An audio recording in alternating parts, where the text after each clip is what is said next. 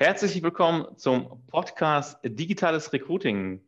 Heute habe ich einen mega spannenden Interviewgast bei mir, den Frank Rechsteiner. Und an der Stelle erstmal herzlich willkommen, Frank. Ich hoffe, es geht dir gut. Herzlichen Dank. Danke, dass ich da sein darf, Andreas. Ich freue mich auch riesig auf unseren Podcast, auf deinen Podcast und bin schon sehr gespannt, was wir gemeinsam erarbeiten können. Ja, ja wir wollen heute über das richtige Recruiting-Mindset sprechen. Aber bevor wir starten, Frank, ähm, muss ich einmal kurz auf meinen Speaker hier schauen. Du sagtest mir in dem letzten Telefonat, dass du Headhunter aus Leidenschaft bist. Ich habe jetzt nochmal nachgesehen, das sind jetzt über zwölf Jahre, machst du das? Dann bist du auch Buchautor, mehrfacher Buchautor, wenn soweit ich weiß. Dann warst du Geschäftsführer oder bist es noch und Founder bist du für, den, für das Unternehmen IT Talent Finder. Ist das richtig? Ja, habe ich was vergessen? Nichts, was relevant wäre, hast du nee. vergessen. ist alles fein, ja. Klasse.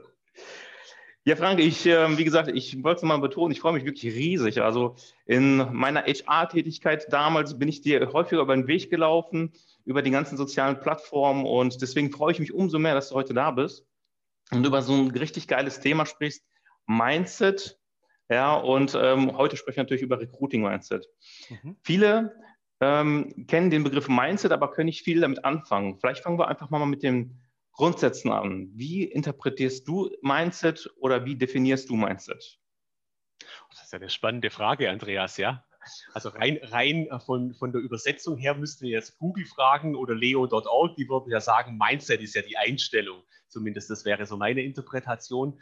Und die, das Recruiting Mindset, die, die Einstellung zur Personalgewinnung zu Menschen ist ja diese Einstellung, wie kann ich positiv gerichtet die richtigen Menschen in mein oder in das passende Unternehmen leiten, beziehungsweise die Tür, die Tür zu öffnen, damit die freiwillig durchlaufen, weil niemand soll ja gezwungen werden. Oft habe hab ich das Gefühl, die Recruiter, die, äh, die prügeln auf die Kandidaten ein, dass sie praktisch keine Wahl mehr haben, dahin zu gehen. Aber ich definiere Mindset so mit einer positiven Einstellung. Äh, du würdest gut zu uns passen, das ist unser Offering, vielleicht findest du dich da wieder. Das wäre so die Einstellung zur Personalgewinnung, wäre meine Definition, Andreas. Okay. Interessant. Okay, und wir hatten es ähm, schon mal vor unserem Podcast ähm, kurz mal angesprochen. Ähm, was, was, was meinst du, was so wichtig an, der, an dem Mindset ist? Wieso sollte man sich damit auseinandersetzen, mit dieser Einstellung?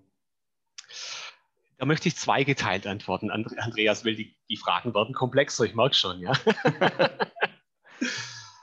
Wenn wir uns mal einen, Blick in die Persönlichkeitsentwicklung richten, ist ja die Einstellung das Entscheidende. Das heißt, wenn ich Gründe, also lass uns ein konkretes Beispiel machen. Wenn meine mhm. Frau, die sehe ich gerade draußen sitzen, zu mir sagt, du Frank, wir sind zwölf Jahre, oder wir sind, Entschuldigung, wir sind 13 Jahre verheiratet, und mir, mir, mir sagt, ah, das funktioniert nicht mehr so bei uns, das, äh, also das ist, das ist einfach nicht so gut, dann kann ich jetzt sagen, oh, die ist schuld, das, das funktioniert nicht mehr, die, die hat mir mein Leben kaputt gemacht, meine Frau, das funktioniert nicht. Also ich suche den Grund draußen. Aber wenn mhm. wir uns in die Persönlichkeitsentwicklung gehen und deswegen ist die Einstellung so wichtig, wenn ich in meiner Ehe was ändern möchte, dann darf ich zuerst bei mir bleiben und sagen, okay, ich hinterfrage mein Tun, mein Handeln und dann ist es nicht so relevant, was meine Frau mir für ein Feedback gibt. Ich probiere das Ganze jetzt auf den, auf den HR-Markt zu geben. Es bringt ja. nichts zu sagen, wir haben jetzt Corona, wir haben Fachkräftemangel. Oh, übrigens, die Kandidaten sind auch ganz schwierig.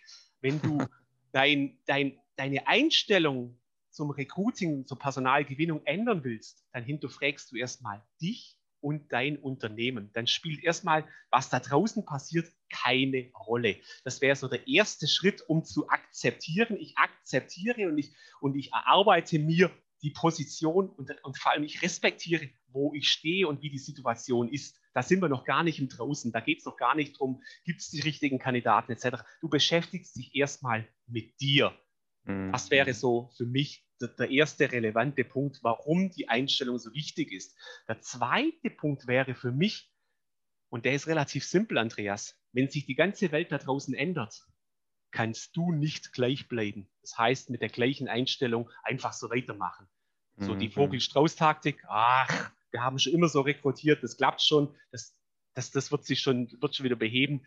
Für alle die, die sagen, bei uns funktioniert Recruiting super, ist das der falsche Podcast. Für alle die, die sagen, ah, ich habe festgestellt, anspruchsvoller, anders, die sollten wahrscheinlich dranbleiben. Deswegen ist mir das Thema so wichtig. Wenn, wenn, sich da draußen alles ändert, kannst du nicht gleich bleiben. Deswegen beginn bei dir zu fragen, was kann ich anders machen. Deswegen beginnen wir bei der Einstellung. Das ist das, mhm. was du selbst direkt beeinflussen kannst. Mhm, genau, das ist richtig. Ja, ähm, ich stelle halt immer wieder fest, dass äh, viele Unternehmen nicht an diesem Punkt sind und äh, von innen heraus schauen, was, äh, wo stehen wir. Ähm, das Umfeld verändert sich. Ähm, und ähm, da frage ich mich immer, warum ist das so? Wieso, wieso sehen das die Unternehmen nicht? Also eigentlich ist es doch so offensichtlich, dass die mitziehen müssen, ja, umdenken müssen. Ja, wir hatten dieses Thema Arbeitgebermarkt, Arbeitnehmermarkt ähm, dass sie den Knall noch nicht gehört haben, ja, in Anführungszeichen. Was meinst du, warum, warum ist das so? Wieso, sind viele Unternehmen noch nicht diesen Weg gegangen oder viele Recruiter auch nicht mitgezogen und sind noch in ihrer alten, ähm, ja, in ihrem, in ihrem gemachten Nest und äh, leben von Post and Pray und ähm, irgendwie funktioniert es trotzdem noch, aber irgendwie gibt es doch viel zu meckern, aber sie schaffen halt nicht den nächsten Step. Ja, hast du da eine Meinung zu, woran das liegen könnte? Natürlich habe ich eine Meinung dazu, Andreas, ohne Frage. Ich möchte nur warnen, es wird jetzt keine allgemeingültige Aussage geben, die Natürlich für allen nicht. zutrifft. Ja? Mhm. Also ich möchte, ich warne jetzt auch von irgendwelchen äh, Verallgemeinerungen oder Generalisierungen. Es ist so, weil es ist das Ganze, was wir, was wir hier besprechen, Andreas, basiert auf Erfahrung und auf Einzelbeispielen, aber es gilt mhm. nicht für die Masse. Ja? Aber deine konkrete Frage, war ja, warum haben es die Unternehmen noch nicht verstanden? Ich bin der Meinung, und ich spreche ja jeden Tag mit Unternehmen und mit vielen Kandidaten und Rekrutern, so wie du auch, die haben das sehr wohl verstanden. Die wissen sehr wohl, was Phase ist. Die wissen sehr wohl, dass sich alles ändert, dass sich alles geändert hat. Das wissen die. Der große Punkt ist, aber genau, aber das Wissen ist eine gute Basis, damit du aber was ändern willst, musst du deine Einstellung und vor allem mhm. dein Handeln ändern. Mhm. An Wissen mangelt es in Deutschland oder in unserer Szene nicht. Da kann man ja alles for free bekommen im Internet und über Broschüren und Veranstaltungen on und offline und was auch immer. Tod und Teufel. Also es, es mangelt null an Wissen. Die wissen mhm. das alle. Aber es fehlt ihnen oft, und das ist so die erste These, an positiven Beispielen, wie könnte es anders funktionieren. Der zweite Punkt ist, es ist natürlich auch viel einfacher, da draußen zu gucken und sagen, oh, jetzt haben wir Corona und sonst ist es der Fachkräftemangel, wie auch immer, wie mit sich selber zu beschäftigen. That's a hard work, Andreas. Mhm. Ich, ich komme wieder zum Beispiel zu meiner Frau, wenn die sagt, du mit unserer Ehe, also du musst an dir arbeiten, dann kann ich schon sagen, oh ja, mach ich. Aber dann weiß ich, dann wird ein ganz steiniger Weg für mich beginnen. Weil Persönlichkeitsentwicklung ist ja nicht so, ich mache mal ein Wochenendseminar. Wenn du dein Verhalten nachhaltig ändern möchtest, und das ist ja das, was von den Rekrutern, von den Unternehmen gefordert wird, dann ist es der Blick nach innen und der ist echt mit Arbeit verbunden. Mhm. Deswegen scheuen den so viele. Da ist viel einfacher, ah, da holen wir uns noch einen Headhunter und da machen wir ein bisschen Post and Pray und, und wenn sich tatsächlich Unternehmen verändern, und die habe ich ja hier auch als Kunden, ja, dann gibt es genau zwei Gründe, Andreas. Entweder die Schmerzen sind so riesengroß, das heißt, es funktioniert tatsächlich nicht mehr. Die kriegen mhm. niemand mehr. Da können die ausschreiben und Zeug und die, die Headhunter bringen nichts mehr. Dann ist es wirklich existenziell. Die können die Aufträge nicht mehr annehmen, weil sie es nicht besetzen können. Oder die haben durch irgendeinen schlauen Impuls, durch ein Buch, durch einen Vortrag, durch ein, durch ein Webinar, was auch immer, die Vision bekommen von, oh wow, stimmt, wenn sich alles ändert, kann, können wir nicht gleich bleiben. Also entweder Impuls oder Riesenschmerzen. Das ist so das, was ich so als zwei Motivatoren oder zwei Treiber sehe. Mhm, okay. Du machst das ja auch ähm, mit ähm, dem IT Talent Finder, soweit ich weiß. Ähm, dann schaust du ja ähm, beziehungsweise du, du, prüfst das Potenzial des Unternehmens, ja, ob es überhaupt in der Lage ist, innerhalb 30 Tage einzustellen. Ähm, das hat ja viel jetzt damit zu tun, was du auch gerade gesagt hast. Also erstmal muss man ja schauen, aus interner Sicht schauen, welche Möglichkeiten habe ich überhaupt, wenn ich dann gewillt bin, mich zu verändern. Ja? Und ähm, wie holst du diese, diese Unternehmen, diese Kandidaten ab, ja, ob es jetzt Recruiter sind oder Geschäftsführer, die auf dich zukommen? Und wie analysierst du es genau, und, um die dann zu diesem Ziel zu führen? Kannst du das da ein bisschen praktische Beispiele näher bringen? Ich hole kurz aus, aber ich beantworte genau diese Frage. Ansonsten macht sie macht's, macht sie keinen Sinn. Mhm. Also ich habe in den letzten 12, 15 Jahren mich ja auf den Weg gemacht, die passenden Unternehmen und die passenden Kandidaten zusammenzubringen. Das könnte ja jeder da draußen sagen, ja, das sagen alle, das ist richtig. Aber ich bin so ein Mustererkennungsfreak. Ich habe relativ schnell verstanden oder begonnen zu verstehen, wenn eine Vermittlung zwischen Kandidat und Unternehmen relativ smooth, also schnell, leicht, einfach, das ist wie bei, beim guten Match, wenn du eine, eine, eine Frau suchst. Wenn das, wenn das relativ einfach funktioniert, dann folgt ja. das einem gewissen Muster. Und wenn es mhm. nicht funktioniert oder oh, wenn die Termine nicht klappen, wenn dann niemand verfügbar ist und da gibt es ja tot auch viele Varianten, dann folgt es auch einem gewissen Muster. Und mich hat immer das Muster dahin interessiert. Ja? Und als ich die Muster erkannt habe, war mir klar, ich nehme in meiner Headhunting-Tätigkeit keine neuen Kunden, die nicht einen Strategieworkshop äh, mit mir gemacht haben. Jetzt mhm. könnten da alle da draußen sagen, boah, da ist ja die, die Barriere richtig hoch, mit mir zusammenzuarbeiten. Ist es? Und ich sage auch warum. Weil ich bin in der Lage, genügend Kandidaten in kürzester Zeit zur Verfügung zu stellen. Aber ich habe, jetzt kommen wir wieder auf die Mustererkennung, festgestellt, die Unternehmen sind nicht in der Lage, die qualitativ und in Geschwindigkeit zu verarbeiten, damit es erfolgreich wird. Mhm. Das heißt, das Muster ist, das Unternehmen muss vom Mindset her ready sein und interessanterweise, den Ausflug gönnen wir uns, Andreas, es mhm. liegt meist nicht an HR. Die Schnittstelle, da wo, wo der meiste, der meiste, der, der, der meiste, die meiste, die meiste Power verloren geht, ist zwischen HR und Fachabteilung. Deswegen diese, diese Strategieworkshops finden in Kombination mit Recruiter, Geschäftsführung, Führungspersönlichkeiten und Fachabteilung statt. Weil die Recruiter sagen mir relativ schnell, das, was der erzählt, das kennen wir alles. Das ist alles Daily Business. Allerdings, es bringt nichts, wenn das deine Fachabteilung nicht weiß. Und deswegen macht so ein Strategieworkshop Sinn, damit die Personalfindung auf neue Beine, auf eine neue, auf eine neue Einstellung gestellt wird. Brauchst du als Recruiter, als Geschäftsführer deine Fachabteilung. Alleine bist du ein zahnloser Tiger.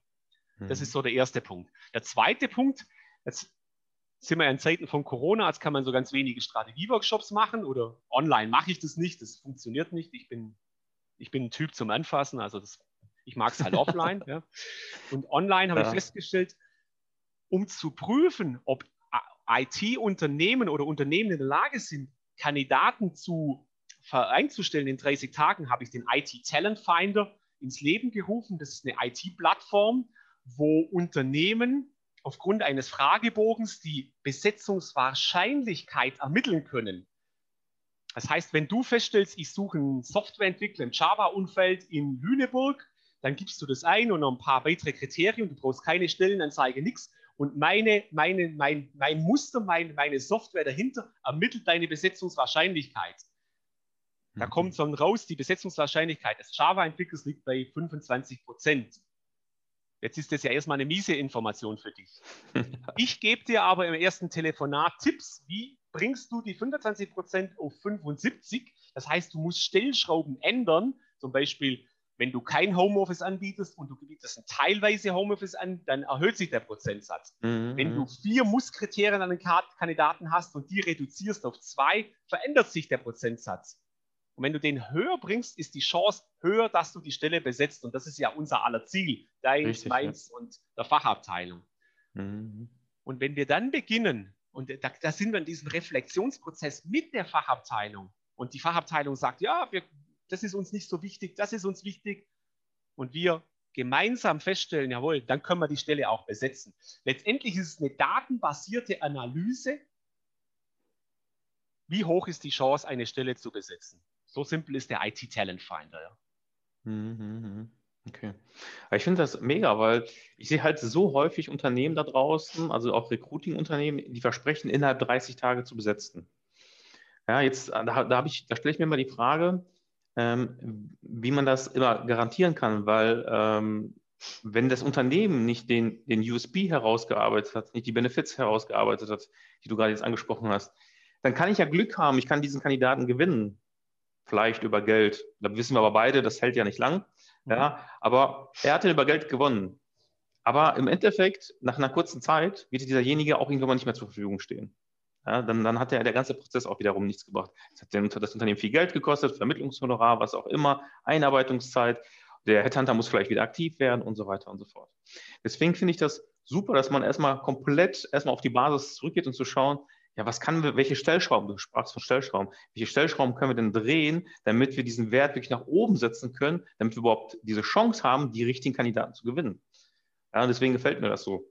Also Andreas, ich bin da ganz egoistisch einfach. Ich bin Schwabe, ich bin faul. Das soll heißen, an mir liegt es nicht, ich kann Kandidaten beschaffen, aber die Unternehmen können sie nicht verarbeiten. Deswegen Richtig, müssen ja. die in den Selbstver Selbst, Selbstreflexionsprozess gehen. HR mit Fachabteilung. Und den unterstütze ich mit, mit einer Software. Oder wer halt die Software nicht haben will, der, da machen wir das in Strategieworkshop. Aber da sind wir wieder am Anfang des Gesprächs. Das ganze Spiel beginnt intern bei dir. Wenn du die USPs nicht rausgearbeitet hast, wenn du als Unternehmen nicht rausgearbeitet hast, was bin ich bereit zu geben und was halt auch nicht, dann ist es immer so eine, so eine Show von kann passieren, nein, und dann kriegt man keinen Kandidaten, dann sind die einen sauer, aber es bringt ja nichts, wenn irgendjemand sauer auf jemanden ist. Wir suchen nach Lösungen, ja.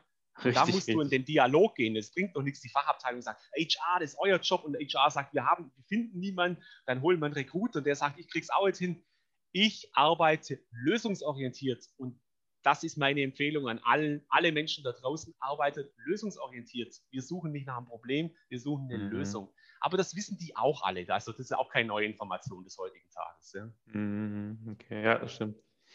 Ähm, bist du nicht auch der Meinung, beziehungsweise wirst du wahrscheinlich auch dem zustimmen, ähm, dass man auch häufig die Geschäftsführer oder beziehungsweise Geschäftsführer, Inhaber, was auch immer, dass die auch 100% dahinter stehen müssen für so einen Prozess, gerade bei Herausarbeitung von Benefits, USP, ähm, weil ich stelle halt auch häufig fest, dass ähm, ja, die Recruiter vielleicht wollen, wie du schon gesagt hast, die haben das erkannt und die wollen, aber die Geschäftsführung, die dahinter ist, die will da nicht so richtig. Ja, das, das kennst du wahrscheinlich auch aus deiner praktischen Erfahrung. Absolut. Und ich habe ja. eine Erfahrung gemacht und diese Erfahrung würde ich gerne teilen und die Empfehlung würde ich auch aussprechen. Die Geschäftsführer wissen meistens, die sind dessen, sich dessen Problem gar nicht bewusst, dass es so schwierig ist, das passende Personal zu bekommen. Die sagen, ja, ihr müsst da halt mehr Gas geben, ihr müsst halt noch was, was ich auch immer tun, ja die sind sich dessen, nicht, dessen Problem oft nicht bewusst, weil es ist nicht ihr Daily Business, die sind ja nicht im HR, die haben viel zu tun, die kümmern sich um die Unternehmensstrategie, um die Liste ist lang. Also mhm. liegt es an dir, lieber HR-Leiter, lieber Recruiter, diese Information eins zu eins zu transportieren und dann mhm. möchtest du einen Lösungsvorschlag machen und sagen, aber wir wissen, wie es geht und wir brauchen da im Workshop Ihre Unterstützung, weil wenn die Geschäftsführer, und das ist meine Erfahrung, mal im Workshop sitzen, dann wird alles abgenickt, weil die verstehen, sorry, so geht es ja. nicht mehr, dann müssen wir was tun. Also liegt es letztendlich in der Verantwortung von HR zu sagen, wir holen die relevanten Menschen ins Boot und treffen gemeinsame Entscheidungen. Und dann mhm. ist es praktisch wie so ein Booster im, im Recruiting. Ja. Mhm. Okay. Ja, ähm, das, das Thema Online-Marketing im Bereich Recruiting mh, hm, gewinnt ja immer mehr Zuwachs. Ja, und ähm, natürlich gibt es da die, die Direktansprache über Xing, LinkedIn. Dann gibt es natürlich, ähm, so wie du es, glaube ich, machst, äh, der Headhunter, der immer noch äh, anruft. Nicht, dass negativ gemeint ist, aber der immer anruft, ja. Ähm, und dann gibt es halt jetzt Online-Marketing. Alle, alle sagen so, wir möchten Social Recruiting machen, wir möchten Online-Marketing machen. Ähm, wie, du bist ja auf den IT-Bereich spezialisiert. Hm, wie sind deine Erfahrungswerte? Wie hilft Online-Marketing, KI, um dieses Problem der Rekrutierung zu, zu lösen? Spannende Frage, Andreas, und eine gern genommene Frage. Und meine Antwort ist total simpel. Wenn du deine USPs nicht rausgearbeitet hast, dann, dann kannst du zwar übers Online-Marketing rausschreien, was für tolle Stellen du zu besetzen hast und was du alles zu bieten hast. Aber wenn dein Angebot nicht spitz und nicht attraktiv ist, ist ein Waste of Time. Ja, Weil, ja. hey, wir haben einen Job, komm zu uns. Wenn du ein Experte bist, diese Message auf Xing kriegst du jeden Tag 15 Mal. Ja. Also da glaube ich, dass ich gerade bei deiner sage, oh ja, ja, ja, super, genau, danke Andreas, ja. Da musst du schon ein bisschen was bieten. Und wenn du, mhm. und da schließt sich der Kreis, wenn du am Anfang nicht sauber rausarbeitest, was ist unsere, was ist unser USP? Und da reicht es halt nicht zu sagen, hey, wir haben ein Sommerfest und wir bieten ein 13. Gehalt. Tun alle anderen auch. Stell dir nur die einzigste Frage, Andreas. Sind das Gründe, dass du deinen Job wechseln würdest? Bei den mhm. meisten, nein, nein, nein, nein. Also hast du deine USPs noch nicht rausgearbeitet. Übrigens, die tolle Information an HR, die musst du nicht rausarbeiten. Das machst du mit der Fachabteilung, weil du bist doch kein mhm. Teil der Fachabteilung. Du kannst die USPs der Fachabteilung gar nicht kennen, weil du arbeitest dann selten bis nicht. Ja, das mhm. ist wieder ein gemeinschaftliches Projekt. Und dann macht Online-Marketing brutal Sinn, aber auch nur, wenn du klar hast, was können wir bieten, was gehen wir auf keinen Fall an, was ist unser USP und dann feuerfrei, weil dann kriegst du Kandidaten ohne Ende aber wenn mhm. du zuerst beginnst wieder, und ich komme wieder zu meiner Frau, nach außen zu schauen, ah, das funktioniert nicht, dann hast du deine Verantwortung komplett nach außen geschoben und so funktioniert das Spiel nicht. Erst nach innen gucken, Hausaufgaben machen und dann feuerfrei nach außen. Mhm, ja, das stimmt. Und zum Thema KI, persönliches Anliegen, möchte ich auch nur ein Statement geben. Bin ich gespannt. Ja. Es gibt Stand heute keine KI-Software, die dich mit Kandidaten zuschüttet. Die gibt mhm. es nicht und wird es auch in den nächsten drei, vier Jahren nicht geben, bin ich mir recht sicher.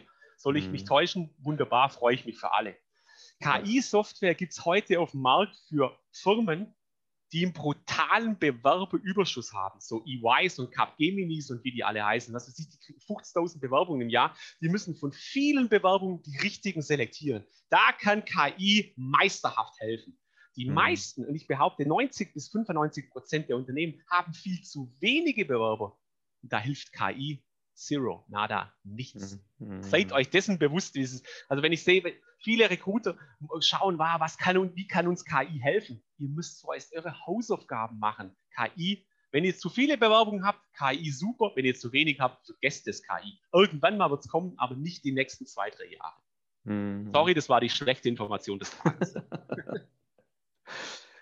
Ja, ich muss dazu sagen, ich, ähm, KI ist ja auch im Bereich Online-Marketing, weil ich ja natürlich das im Fokus habe. Ähm, wenn wir jetzt von Facebook ausgehen, wie auch immer, da wird natürlich KI genutzt, da hast du vollkommen recht. Klar kann KI da helfen, ja, ähm, um dann an die Bewerber zu kommen. Aber am lange, am langen Ende ist es halt so, erstmal die Hausaufgaben machen und dann KI, kann KI nur unterstützen. Aber wird, ich sage immer dazu, Menschen stellen Menschen ein. Wir werden niemals von diesem Punkt wegkommen. Ich glaube nicht, dass irgendwann mal irgendwelche künstliche Intelligenz Menschen komplett einstellen, sondern oder Bewerber komplett oder Kandidaten einstellen, sondern es geht am Ende immer darum, dass der Recruiter am langen Ende oder der HRler am Ende die Person einstellt. Wie gesagt, KI kann aber unterstützen und ähm, im gerade Bereich äh, Online-Marketing, wie gesagt, durch Facebook ist KI wirklich stark gewachsen. Das merkt man durch den Algorithmus, der total sich verändert hat und verbessert hat. Das merkt man immer von Jahr zu Jahr, dass das immer besser wird aber er wird niemals ersetzen. Ja. Absolut, Andreas, bin ich deiner Meinung und natürlich lassen wir uns von Software unterstützen, aber es befreit dich halt nicht von deinen USPs und was, weil stell dir mal vor, eine KI-Software oder Facebook bringt dir 100 Bewerber. Und diesen 100 Bewerbern hast du nichts zu sagen, also nichts zu bieten. Also mhm. nicht das, was sie nicht von anderen auch haben können. Ja, genau. dann, ist, dann, dann hast du eine riesen dann hast du eine Riesenwelle bewegt. Aber mhm. letztendlich wird nichts übrig bleiben. Macht ab und jedes, und das ist mein, meine gute Nachricht des heutigen Tages, jedes Unternehmen hat eine Spezifika, hat was zu bieten, was anderes nicht hat. Jedes Unternehmen hat eine DNA, eine gelebte Kultur, einen, einen wirklichen spezifischen Kern. Wenn du mhm. den adressierst, holst du die richtigen Leute zu dir. Ist es einfach? No, ist es nicht, aber es ist brutal nachhaltig. Ja? Mhm. Ich glaube, dass auch viele Unternehmen halt von innen das oft auch gar nicht erkennen, was sie für einen USB haben, den du jetzt gerade angesprochen hast. Ich glaube, da muss erst mal von außen drauf gucken, um zu sagen, okay, okay, ihr seid da anders, dafür steht ihr, das ist doch super, das müsst ihr herausarbeiten, das müsst ihr in den Vordergrund stellen. Ähm, denn wenn die oft im inneren Zirkel sind, erkennen die es halt oft nicht. Und ich glaube, das ist dann auch super schwer, dann ja dieses auch herauszuarbeiten, um diese Hausaufgaben dann auch zu machen. Interessanterweise bin ich völlig deiner Meinung. Wenn, wenn, du im, wenn du im Wald stehst, siehst du die Bäume halt nicht, aber genau. wenn du von draußen rausschaust, weiß, ich, ich überlege mir keine USPs für meine Kunden. Nein. Ich stelle nur die richtigen Fragen. Richtig. Und, ja. und dann wird es denen dann schon, ja, wie, das ist nicht selbstverständlich. Nee, ist es nicht. Ach, für uns ist selbstverständlich. Ja, wunderbar. Dann haben wir doch schon einen, ja. Genau, genau. Du musst nur, du musst zuhören und die richtigen Fragen stellen. Ich werde die nicht identifizieren. Die wissen, also die Unternehmen haben das alle auf der Agenda. Ihnen ist oft nicht bewusst, boah, das ist speziell. Ja, das ist es, ja. Ja, ja, genau. Ja, ähm, dann wandelt sich ja auch gerade der Recruiting-Bereich, auch insbesondere durch Corona, ja, dass wir, wie gesagt, den, der Markt sich schon vorher verschoben hatte, das ist ja auch schon klar. Da brauchen wir, glaube ich, nicht noch mal drauf eingehen. Aber damit wachsen ja natürlich das, oder damit wächst das Anforderungsprofil an einen, ja, an einen Recruiter heutzutage. Was meinst du, was wichtige Eigenschaften sind eines Recruiters, die er heute mitbringen muss, die er vielleicht vorher nicht haben musste und was er umso mehr vielleicht in der Zukunft haben müsste? Spannende Frage. Spannende Frage. Ich glaube, die wichtigste, der, der, der, wichtigste Punkt, was ein Recruiter heute und in Zukunft braucht, ist Empathie.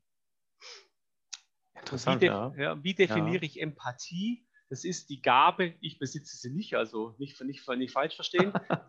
Empathie ist einfach, den Menschen mal wertfrei zuzuhören hm. denen auch den Raum zu geben, zu sprechen und nicht so, ja, ich habe jetzt drei Minuten Zeit und ich habe nachher noch ein Zoom-Meeting. Das interessiert niemanden. Wenn hm. du als Recruiter empathisch sein möchtest, dann möchtest du dir Zeit nehmen für Gespräche, dann möchtest du dem Kandidaten Raum und Zeit geben, sich zu zeigen. Es interessiert halt nicht immer die Vergangenheit, mich interessiert die Zukunft. Was will denn der tun, ist viel interessanter, wie was er getan hat. Ja? Weil diese, diese Milchmädchenrechnung, der war zehn Jahre Projektleiter, das macht er bei uns jetzt auch nur fünf Jahre. Habe ich meinen Zweifel, dass es, dass es irgendjemand reizt, ja. Mhm, genau. Und äh, wenn du empathisch bist, dann wirst du zuhören, wirst du verstehen und du wirst jeden Kandidaten individuell behandeln, so wie jeder Mensch individuell behandelt werden möchte. Und warum mache ich fest, dass viele Recruiter heute, und das ist echt strange, nicht empathisch sind? Stell dir vor, du führst zehn Gespräche, bist empathisch, aber du startest die zehn gleichen Prozesse für zehn Personen. Das ist für mich nicht empathisch. Weil wenn ich empathisch bin und zuhöre, weiß ich genau, was der Kandidat braucht, was er sich wünscht, dann kann der Prozess nicht standardisiert sein. Dann ist der individualisiert. Ja, ist das ein Riesenaufwand? Ist es, aber brutalst erfolgreich. Weil mhm. Menschen wollen, wollen gesehen und wahrgenommen werden. Und das individuell. Und ich glaube in der heutigen Zeit noch viel mehr wie vor, vor Corona, ja. Mhm. Deswegen, ich glaube, das ist die größte Kernkompetenz. Ich mhm. wünsche mir mehr Empathie von Recruitern. Und das Strange ist, sie müssten empathisch sein, deswegen sind sie ja, sind sie ja in diesen Bereich gegangen, ja. Vielleicht mhm. geht noch ein bisschen was. Ich sage nicht, sie sind nicht empathisch, aber vielleicht kann man noch ein bisschen was drauflegen, ja. Mhm. Weil alle anderen Kompetenzen wie, hey, wie mache ich eine Social Media Kampagne? Ey, kauft euch einen Experten hinzu, das ist schneller oder oder holt ihr ein Video-Tutorial, das kann man lernen. Empathie mm. zu lernen hm, ist eher schwierig, glaube ich. Ja, das also, glaube ich auch, ja. Geht, aber da sind wir wieder so im inneren Kern. Ja, das ja. musst du wirklich wollen, habe ich das Gefühl, ja. Mm. ja. Sehr interessant.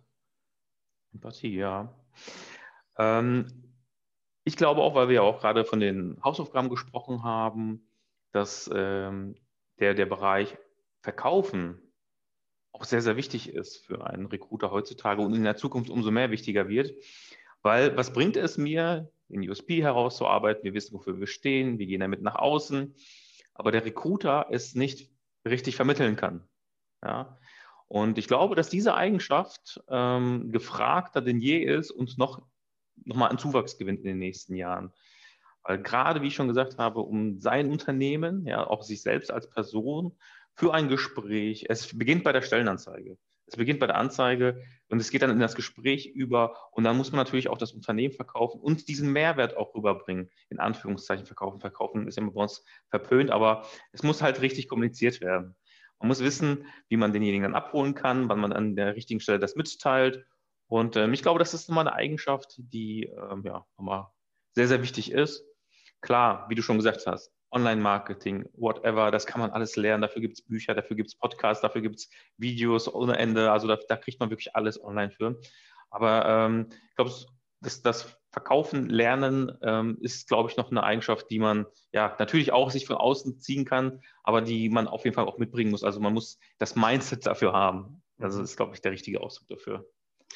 Da bin ich völlig bei dir, Andreas aber mit Verkaufen haben viele so einen Stress, die haben so, ah, haben so ja, den genau. Autoverkäu Autoverkäufer so im Hinterkopf, ah, genau. der überredet mich und, und ich will jetzt gar keine Waschmaschine und, und so. ist nicht jedes Gespräch ein Verkaufsgespräch? Also Verkaufen in Form, du zeigst dich, ich zeige mich, ich habe was zu sagen, du hast was zu sagen, ist ja auch Verkaufen. Und Recruiting ist ja nichts anderes. Aber da bin ich bei dir, wenn wir mal den Stress von Verkaufen wegnehmen, sondern und da, sind wir, da schließt sich der Kreis wieder zum Mindset, die Einstellung. Wenn ich die genau. Einstellung habe, ich muss erstmal unser Unternehmen präsentieren und dir sagen, was wir zu bieten haben, damit mhm. du dich interessierst für uns, dann ist das auch eine Form von Verkaufen, ja. Mhm. Aber da, dafür brauchst du die Einstellung, nicht du bewirbst dich bei mir, sondern ich brauche dich und ich bewerbe mich bei dir. Ist auch so ein abgedroschenes Ding, ist aber aktuell denn je, meines Erachtens, ja. Mhm. Das stimmt, ja. Ähm, jetzt zu der Frage, wo siehst du das Recruiting in den nächsten Jahren? Also ich bin wirklich super gespannt auf diese Frage, auf, die, auf deine Antwort insbesondere, weil ähm, ich glaube, dass du ein enormes ähm, Re Recruiting-Wissensschatz hast und ich bin mal super gespannt, was du jetzt darauf antworten wirst. Sag mir kurz noch, also ich, ich beantworte die Frage, aber ja? wie, was heißt du, wie, wo siehst du das Recruiting in, in, in, in der Organisation oder von, helf mir ein bisschen. Wie wird sich das Recruiting, also wir haben ja jetzt gerade davon gesprochen, dass äh, zum Beispiel die Eigenschaft äh, Empathie äh, beziehungsweise auch das, das Verkaufen hinzugekommen ist, dass das wichtig ist. Ähm, und wie wird sich das Recruiting in den nächsten Jahren dahingehend verändern oder grundsätzlich verändern? Wie siehst du das? Ja, wie werden sich vielleicht auch die Prozesse an? Vielleicht einfach mal so einen Rundumblick, ähm, was du dazu meinst, ähm, wie sich das verändern wird. Mhm. Ich glaube, A, dass das, äh, dass das, das Unternehmen die Recruiter selbst in der Hand haben, wie sie sich positionieren und wie sie sich in die Organisation einfü einfügen. Es wird nicht reichen zu sagen, oh ja, wir, wir, müssen an den Tisch und wir sind nicht im Entscheidungsprozess und wir brauchen den, einen Sitz in der Geschäftsleitung. Das ist vielleicht, ich würde mir wünschen, dass die Recruiter, Rekrutinnen und und alle diejenigen, die sich mit dem Personal auseinandersetzen, auch Führungskräfte, sich bewusst machen, dass das die wichtigste Position, und ich meine es wirklich so, die wichtigste Position im Unternehmen ist. Ich habe genügend Firmen da draußen, die sagen, wir könnten S4HANA-Implementierungen, Greenfield, Black, aber welche Fields auch immer machen, ja, bei Kunden. Wir könnten Millionen Euros von Umsatz machen. Uns fehlen die Leute.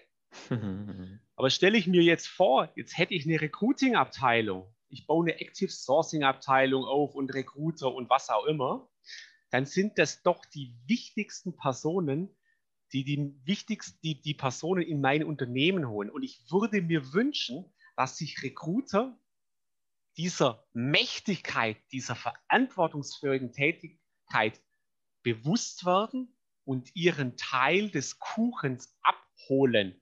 Das heißt, heute ist doch eher so, ich bin ein Schwarz-Weiß-Wahler, ja, die meisten Recruiter arbeiten wie die Beschuckten, weil der Druck voll auf ihren, auf ihren Schultern abgeladen wird. Ja? Oh, wir mhm. brauchen mehr Personal und dann läuft es und es liegt an euch, das ist euer Job. Und ich würde mir wünschen, dass dieser Ball endlich mal zurückgespielt wird ins Feld und sagen, ich hole die besten Talente in rauen Mengen, wenn wir zusammenarbeiten, liebe Fachabteilung. Weil mhm. dann steht, ist der Ball auf der anderen Seite. Dann beginnt ihr zusammenzuarbeiten. So laden die immer nur den Druck auf euch Recruiter ab und ihr arbeitet, arbeitet, arbeitet und kommt vor lauter Arbeiten gar nicht mehr zum Rekrutieren, spielt den Ball in die andere Hälfte, delegiert die Themen dahin, wo sie gelöst worden ist die Geschäftsleitung. Die muss an eurer Seite sein. Wenn die Geschäftsleitung sagt, oh, nee, das, das läuft schon, etc., dann gibt es zwei Punkte. Seid ihr im falschen Unternehmen weil Recruiting null Priorität hat, da würde ich mich nicht aufreiben, würde ich nicht 70 Stunden in der Woche arbeiten für, ach, mach mal, mach mal, nee, oder such mhm. ein Hobby. Dann mach einen 9-to-5-Job und such dir ein Hobby, wirklich. Es, ja. Das Spiel, wie das Recruiting in den nächsten Jahren positioniert ist bei, bei einzelnen Unternehmen, entscheiden die Recruiter selber. Ich nehme jeden Einzelnen in die Verantwortung. Mhm. Deswegen der Ball Sehr muss gut, auf die ja. andere Seite gespielt werden. Und dann gibt es übrigens auch ein brutal gutes Standing. Das erste Mal zu sagen, nein, so machen wir nicht weiter. Ja, da braucht man Eier in der Hose oder Eierstöcke, ist mir egal. Ja, das ist nicht einfach, das weiß ich. Richtig, und dann ja. holt euch Hilfe. Aber mhm. einfach mhm. so weitermachen, ich kann, ich kann mich nur wiederholen. Wenn sich alles ändert da draußen, könnt ihr nicht einfach so tun, wir machen einfach so weiter. Vielleicht tue ich vielen Menschen Unrecht und es, es finden schon große Transformationsprozesse statt. Ich wünsche es jedem und ich wünsche es mir. Und wenn wir vielleicht noch einen hinzufügen, haben wir alles gewonnen, freue ich mich für jeden, der da einen mhm. nächsten Schritt machen kann. Mhm. Konnte ich so ein bisschen eine Idee geben, wo, wo ich glaube, wo das Recruiting ja, sich hin entwickeln kann, ja? Doch, doch. Interessante Sichtweise, ja. Ja. ja. Ähm, also ich, ich, glaube auch, dass äh, der Recruiting-Bereich äh, nicht nur im, im, Rahmen der Digitalisierung einen Wandel hat, wie du schon gesagt hast, sondern ähm, dass das auch, dass die Einstellung, ja, da sind wir wieder bei dem Thema Mindset, dass die wichtig ist. Ich glaube auch, dass der Recruiter oder die HR-Abteilung insbesondere ähm, auch eine Vorbildfunktion hat, gerade jetzt auch sehr gefragt ist für diesen Bereich. Äh, und also durch Corona halt im Rahmen der Digitalisierung und äh, wir haben ja den digitalen Arschtritt bekommen, ja, und da, da sollte die HR-Abteilung raus gelernt haben und natürlich den Schritt nach vorne gewagt haben. Und ich glaube, so, das, das ist uns die Veränderungen, die im inneren Zirkel passieren. Und dann muss man natürlich die Dinge betrachten, die jetzt äh, von außen sich verändern. Das heißt, das Medium wird verändert, die Generation verändert sich, die, der Bewerbungsprozess verändert sich gerade ja, ähm, 20 Formularfelder in einer, auf einer Stellenanzeige, die dann abgefragt werden. Das, das fällt alles so langsam und langsam nach und nach weg. Man merkt so, dass dann auch die, die Digitalisierung auch dort wieder ihren Fortschritt hat und dass auch gerade auch auf passive Kandidaten auch mehr eingegangen wird. Und ähm, ja, ich glaube, das, das ist so die, der Wandel der nächsten Jahre im Recruiting-Bereich. Ja. ich würde es mir auf jeden Fall wünschen, dass wir da einen Wandel haben, ja? ja. Dass wir da auch den Mut haben, ein Stück zu gehen. Niemand hat, also wirklich, wenn ich einen IT-Experten suche, wer glaubst du, der schickt dir Bewerbungsunterlagen? Warum sollte der das tun? Du genau. willst doch was von ihm. Dann sag, okay, ein Klick, das ist mein LinkedIn-Profil, wann können wir sprechen? Du möchtest mit Menschen sprechen, in Kontakt treten. Dann bist du empathisch. Genau. Du willst Lebenslauf, Lebenslauf screen, du willst sprechen. Jetzt kann natürlich jeder sagen, ja, dann, dann, dann habe ich ja keine Zeit dafür. Dann schaff dir Zeit, wirklich. Das ist Richtig, so, genau. Das ist so Henne-Ei-Prinzip. Das höre ich die mhm. letzten 20 Jahre. Ich wünsche mir, dass wir dann Millimeter vorwärts gehen, dass sich da was ändert. Ja, ja. ja also da, da, auch da wieder das Mindset dazu, das muss, das muss, muss mitziehen. Und äh, ja, das ist wirklich so, so dass, dass viele einfach noch an, in dieser Situation sind und sagen, ja, nee, ich brauche aber äh, den, den, Lebenslauf. Also höre ich auch so oft, ja, ich brauche aber den Lebenslauf oder ich brauche dann die Bewerbung. Ja, nee, versuch doch erstmal ins Gespräch zu kommen. Ja, du redest mit einem Kandidaten, der sich momentan vielleicht 20 Stellen aussuchen kann. Ich war jetzt an einem Wochenende, habe ich mit einem sehr guten Freund gesprochen, der im Bereich IT eine Leitungsfunktion hat und er sagt mir, der kriegt pro Tag vielleicht drei bis fünf Anfragen. Ja, der könnte eigentlich fast jeden Tag seinen Job wechseln. Mhm. Also versuch doch erstmal mit dem Kandidaten ins Gespräch zu kommen. Und dann kannst du ja immer noch die Vita anfragen, du, wenn du es immer noch für wichtig erhältst und, und so weiter und so fort. Also ich glaube, das ist etwas, was, was viele noch, ähm, ja, wo viele noch altmodisch denken, aber ähm, ich glaube auch, dass der, ähm, dass der Wandel dort sich auch so langsam nach vorne entwickelt. Und ich merke es auch an, an den Anfragen im Bereich Online-Marketing, dass sich halt viele auch dahingehend richtig entwickeln und die richtigen Fragen stellen. Da weiß man, okay, ähm, so langsam entwickelt sich das in die richtige Richtung. Ja. Aber Andreas, da ist es relativ simpel. Diejenigen, die den Prozess schneller gehen, die werden genügend Bewerber haben. Die anderen, genau. die halt langsamer gehen, für die wird es halt schwieriger zukünftig. Es ist, es ist jedem seine Entscheidung, für was er sich entscheidet. Und deswegen, ja, let's go. Der eine braucht halt ein bisschen länger, ist, ist fein, es soll keine Wertung sein, aber dann muss er halt mit dem Ergebnis aber auch leben, das er hatte. Mhm, genau. Ja. Dann interessiert mich noch eine Frage ähm, zum Thema Arbeitgeberportale. Ja, es, ist, es, gibt ja immer mehr und mehr Bewertungsportale. Und ähm, du hattest ja vorhin über den, die USP-Herausarbeitung ähm, gesprochen. Ähm, wie wichtig hältst du solche Arbeitgeberportale? Für also so wie Glassdoor und Kununu und das Gedöns, oder? Kununu, genau. Indeed bietet das ja mittlerweile auch an und so weiter und so fort. Also es gibt ja immer mehr und mehr, die das anbieten. Xing arbeitet da ja auch immer mehr und mehr in dem Bereich. Ich meine, klar, Kununu gehört dazu, das wissen wir ja, aber ähm, die arbeiten ja auch mehr in diesem Branding. Mhm. Ja. Ähm, ich habe die Erfahrung gemacht, für Kandidaten ist das tatsächlich wichtig. Die, die checken die Kununu-Scores, die, die gucken da die, die Einträge an, wer kotzt sich aus, wie, wie viel beschweren sich. Für Kandidaten ist das echt ein wichtiger Punkt. Ja. Ich persönlich hätte gesagt, hm, ich würde mein Netzwerk fragen und fragen, wer kennt jemanden, der da arbeitet, etc. Mhm. Also ich persönlich halt habe keine große Meinung von so einem Bewertungsportalen, aber ich muss immer wieder feststellen, Kandidaten checken die Seiten, zitieren, ja, wissen Sie, warum die jetzt gerade so die letzten, das letzte halbe Jahr so abgesagt sind? Ja, weiß ich nicht, aber können wir, können wir eruieren. Die Kandidaten beschäftigen sich wirklich intensiv mit, mit den Auswirkungen. Deswegen für Kandidaten ist es enorm wichtig, sich zu informieren. Deswegen würde ich als Arbeitgeber das äh, Thema Bewertungsportale nicht unterschätzen. Persönlich ist mir das eigentlich Schnuppe. Mhm. Also bin ich nicht so der Fan davon. Ja. Mhm. Wenn, weißt du, wenn ich ein guter Arbeitgeber bin, meine Leute gut behandle, spricht sich das rum ja, über ein Portal, dann mhm. passiert das automatisch. Wenn ich aber mhm. ständig dagegen arbeite und sage, oh nee, da, da, oh, da hat sich wieder jemand einen schlechten Score gegeben, dann muss man dann schon auch so selbstkritisch sein und sagen, naja, vielleicht hat es ja was mit mir zu tun, ja, dass ich nur ein Ranking habe von 3.8 von 5 oder irgendwie so. Mhm. Wenn ich ein guter Arbeitgeber bin, wenn ich dich gut behandle, wenn ich äh, dir alles zur Verfügung stelle, was du willst, wenn ich einfach dich als Mensch auf Augenhöhe behandle, dann werde ich nie einen schlechten, schlechten Score erhalten. Deswegen, mhm. dann wirst du übrigens auch deine Kumpels empfehlen, bei uns zu arbeiten. Dann ist das Thema Weiterempfehlungsmöglichkeit auch kein Thema. Es hat schon was mit dem Unternehmen, mit der DNA selber zu tun. Aber da schließt sich der Kreis. Es ist die Einstellung, wie behandle ich Menschen. Es hat was mit Führung zu tun. Und wenn ich einen schlechten Score habe, dann kann man schon sagen, es, es beschweren sich nur die, die enttäuscht sind. Ja, aber es gibt sie. Und ich würde daran arbeiten, dass die es nicht gibt. Ja. Mhm. Weil es gibt schon Menschen, die auch mal einen Job wechseln und die übrigens dann nur positiv über einen alten Arbeitgeber sprechen. Die sagen, hey, das waren die schönsten acht Jahre meines Lebens, beruflich gesehen, ist wunderbar. Aber für mich ging es halt da nicht mehr weiter oder ich wollte mich meiner Lebensphase entsprechend anders orientieren. Die, die machen dann keinen schlechten Score. Also, mhm. Liebe Unternehmen, seid da auch ein bisschen selbstkritisch. Ja? Es sind nicht nur die Deppen, die dann immer sagen, oh nee, das passt nicht und schlechte Führung. Also, ja. wieder, wieder in, ins Innen schauen und, und, und hinterfragen, warum ist das so? Ja, ja.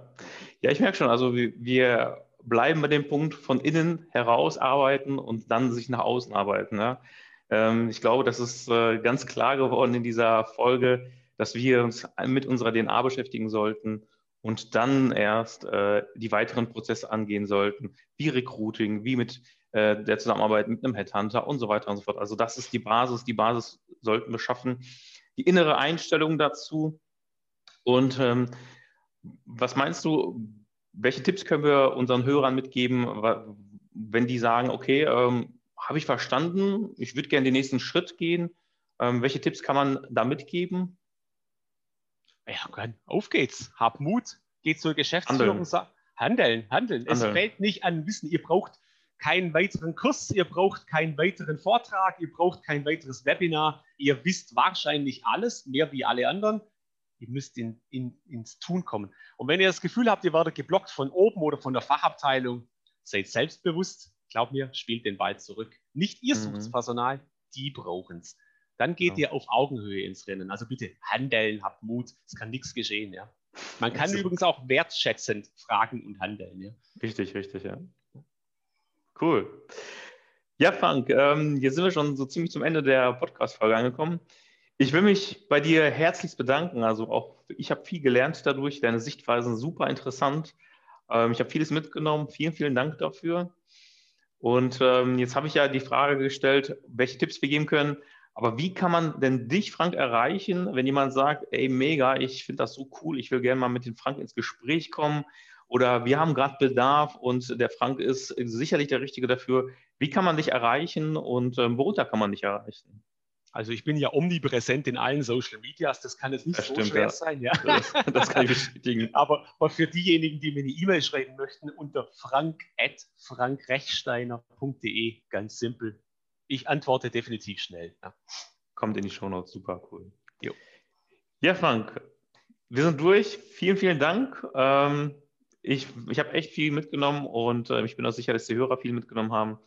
Vielen, vielen Dank nochmal und dir einen schönen Nachmittag.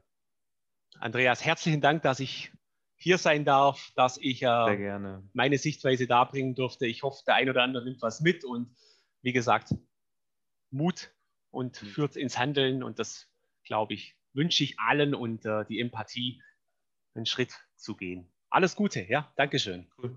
Dankeschön. Bis zum nächsten Mal. Ciao. Ciao.